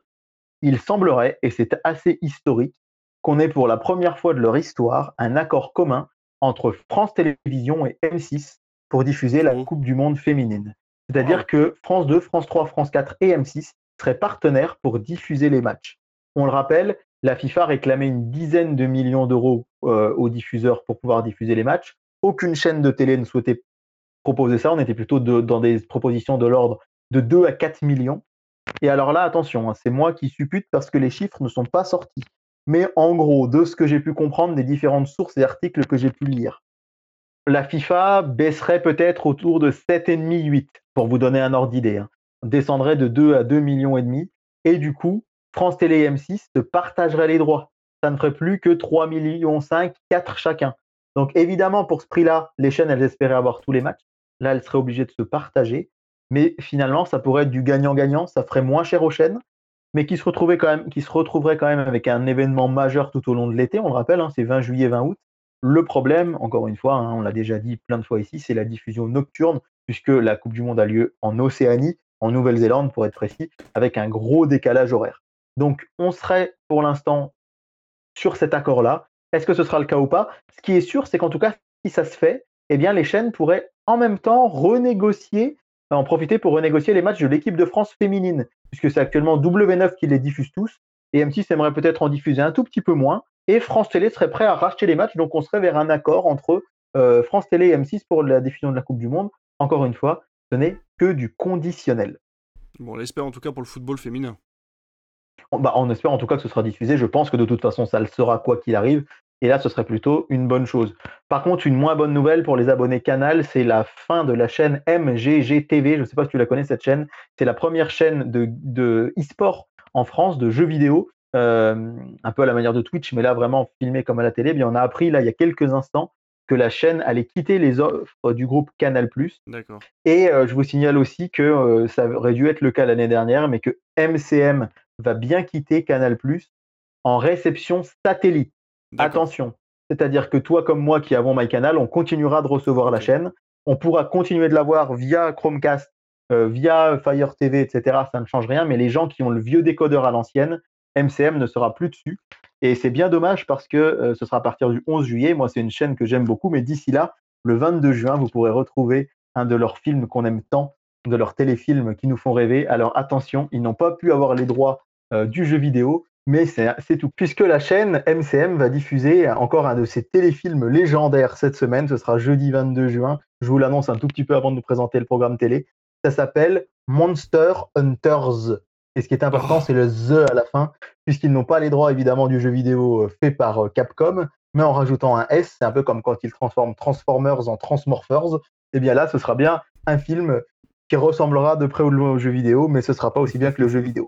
En tout cas, voilà, malheureusement, si vous êtes abonné satellite, vous, ne recevez- vous pourrez continuer de voir MCM, bien sûr, mais uniquement en passant par l'appli MyCanal. Eh bah ok, bah du coup on va pouvoir euh, passer au programme si les gens veulent regarder autre chose que Monster Hunters. Exactement. Euh, samedi soir, 17 juin, sur TF1, la chanson de l'année.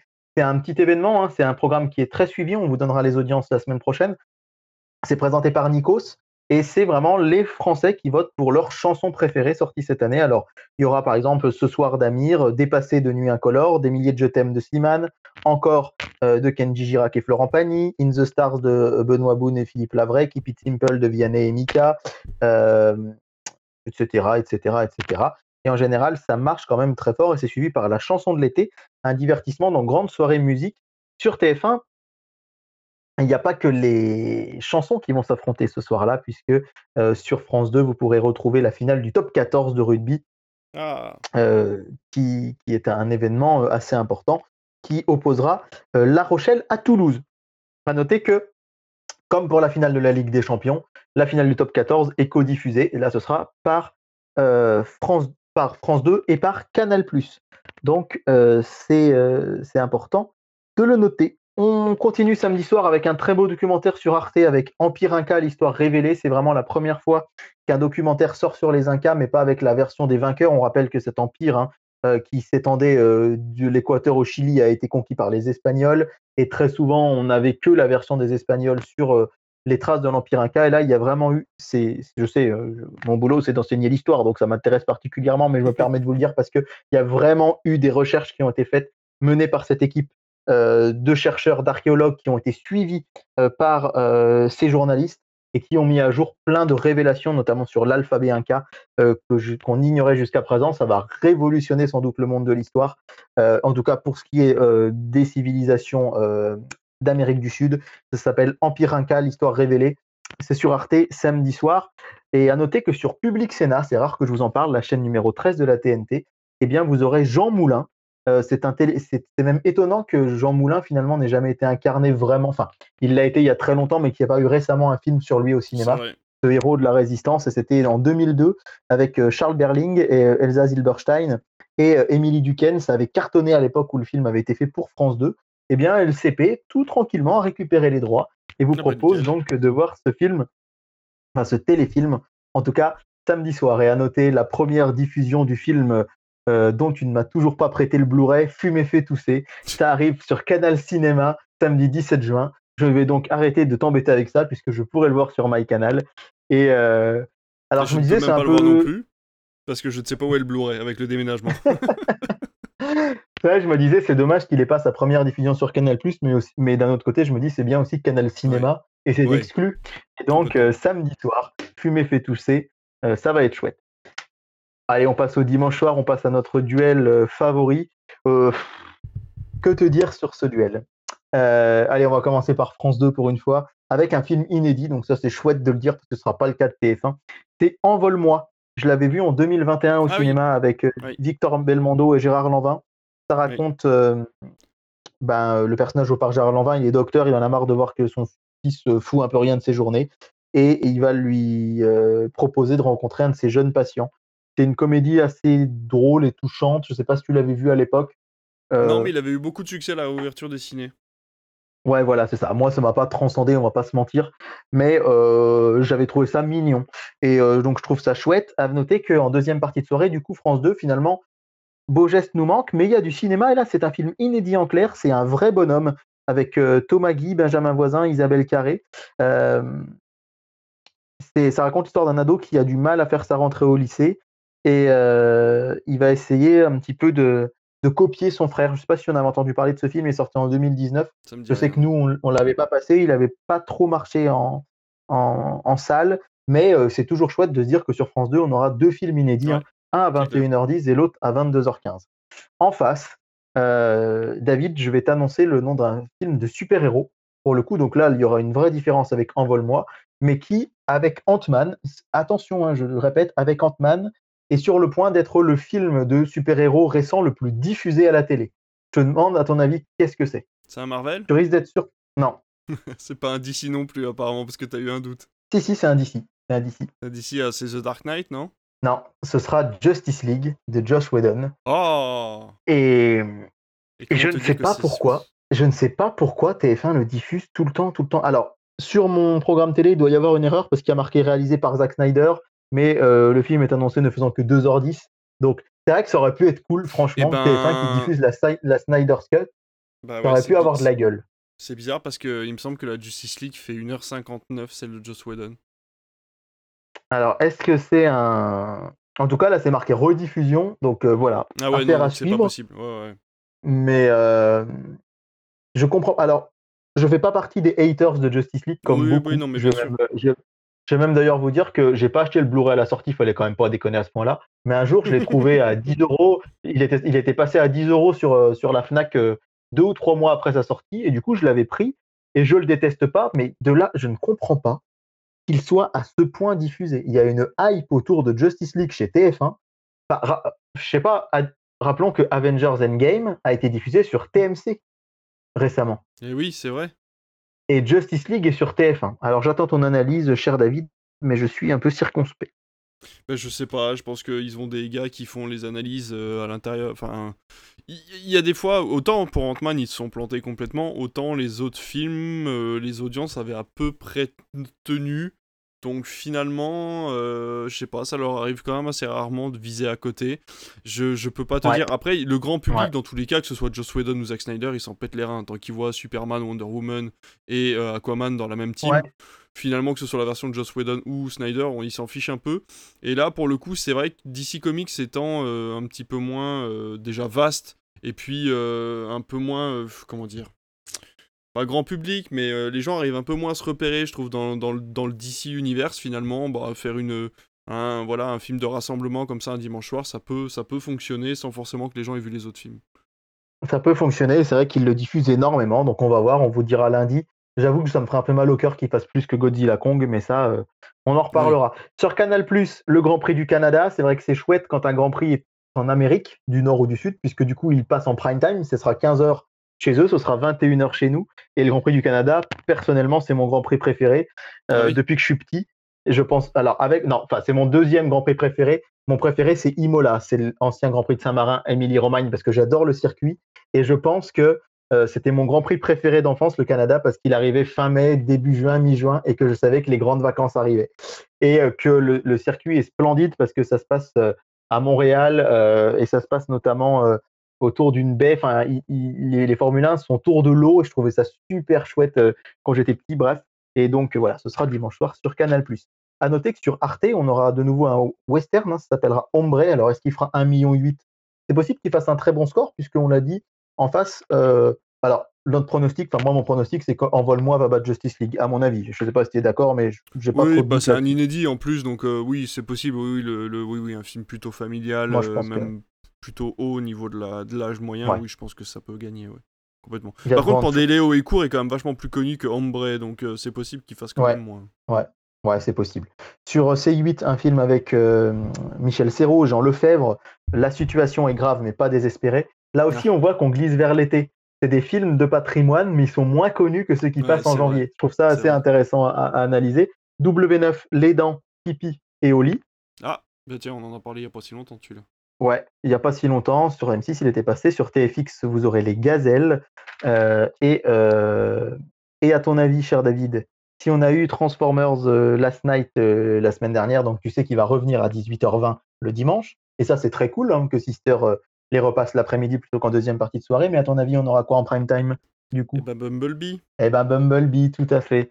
Bumblebee qui arrive et qui sera donc euh, le, c'est là, que, dernier c'est là que le problème survient parce que j'ai encore eu une discussion avec ta chère et tendre cet après-midi où je lui ai clairement expliqué que Bumblebee n'est pas une suite de Transformers et je me fais euh, clasher sur Twitter, mais eh bien un reboot de la saga et je pourrais vous faire une émission spéciale pour vous expliquer pourquoi.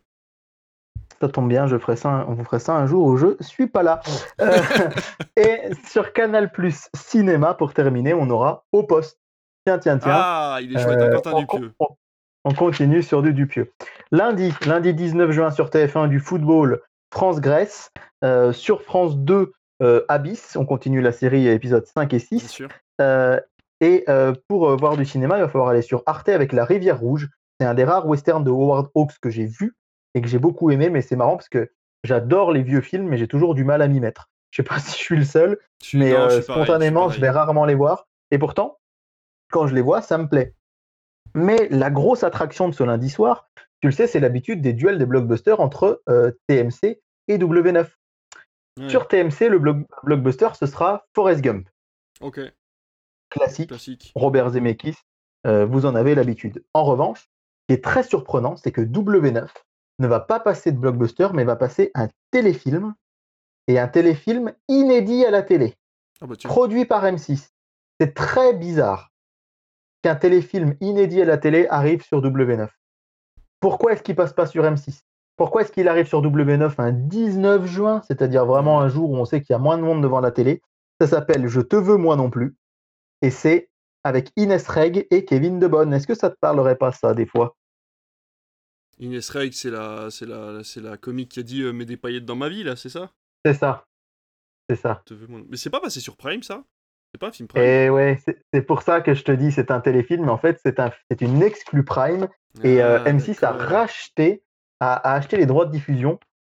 Ils y croient pas des masses pour le mettre sur W9. Ouais, bah oui, oui, Mais en tout cas, c'est assez rare de voir un film. Autant parfois on voit des séries. On avait vu Daredevil à l'époque de Netflix et Jessica Jones arriver sur TF1 Bah, série film ou sur TMC. euh, Mitch- les Michel contre les machines euh, sur France 4 récemment.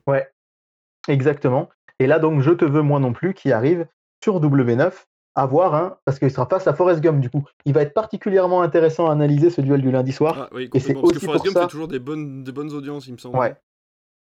C'est aussi pour ça que j'aime l'été à la télé. Il y a des gens qui disent, ouais, ça fait moins d'audience, c'est moins intéressant. Mais du coup, les chaînes, elles osent faire des trucs qu'elles ça. oseraient jamais le reste de l'année. Et du coup, c'est hyper intéressant. Et c'est comme ça qu'après, elles peuvent, si ça marche, ben, euh, prolonger ça plus tard.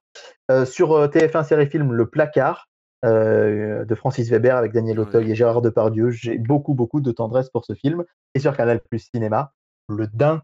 Tiens, tiens, tiens, Ah, ce serait pas un encore du, du pleu, ça Mais qu'est-ce qu'ils nous font, Canal Cinéma? Et j'ai oublié de vous dire que le dimanche 18 juin, RTL 9, vous savez qu'ils ont, on en a parlé, ils ont refait toute leur image, etc. Ouais. Ils essayent d'acheter encore plus de films pour être encore plus percutants. Et dimanche soir, j'ai oublié de vous dire qu'il y a Capitaine Phillips avec Tom Hanks. Oh, et ah c'est et c'est TF1 qui avait les droits jusqu'à présent. Donc RTL 9 a chippé les droits à TF1. Et pour le coup, ça pourrait faire pas mal d'audience. Parenthèse fermée. Mardi soir, c'est une particularité, c'est là que je vous dis qu'on rentre dans l'été. Euh, L'année dernière, les jeudis soirs, à cette période de l'année, on a vu la septième compagnie sur TF1. Ça avait cartonné. Ça avait fait des 4-5 millions de téléspectateurs, tout en sachant qu'en plus, euh, euh, ça coûte rien pratiquement à la diffusion et, en- et ça rajoute, on- tu, tu sais que vous n'êtes pas sans savoir, chers auditeurs, on en a parlé, que TF1 est obligé de passer un quota de films français par an. eh oui. Donc ça fonctionne un peu comme ça. Et bien là, figure-toi que on va avoir Taxi, le numéro 1, euh, de non. 98, en prime time sur TF1 mardi soir. Alors ça, Ah, ça c'est m'a rappelé chouette. des souvenirs d'audience à plein de gens. Ah, Euh. Ça peut faire des bonnes J'exclus pas audiences. de le regarder. Ça peut faire des bonnes audiences. Et à noter qu'en deuxième partie de soirée, c'est Taxi 3 qui enchaîne. Vous allez Ah, peut-être vous dire c'est très bizarre. Pourquoi 1 et 3 Eh bien, tout simplement parce que le 2 sera en prime time la semaine prochaine. Je pense qu'ils peuvent, ils risquent de faire 1, 2, 3, 4 et peut-être 5. Euh, je ne sais pas si Taxi 4 sera en deuxième partie de soirée la semaine prochaine. En tout cas, c'est amusant de voir que c'est là qu'on voit que jamais l'hiver, jamais à l'automne, Ouais, vous ouais, verrez ça. des ouais. vieux films comme ça. Mais là, bam, Taxi en prime time sur TF1, c'est assez marrant. Puis bon, bah voilà. Euh, sur euh, sur euh, Canal vous aurez Coup de théâtre.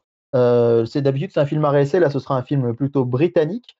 Une pièce de théâtre sur, sur M6, Un couple magique. C'est une pièce de théâtre de Laurent Ruquier qui est sur France 2, mais aussi sur Paris Première et RTL, avec Stéphane Plaza dans le Sur rôle M6. Sur M6, pardon, oui, sur M6. Euh, et sur C8, Braqueur des litres. Braqueur des litres, pas des litres, hein, c'est pas, un truc sur l'al- c'est pas un truc sur l'alcool.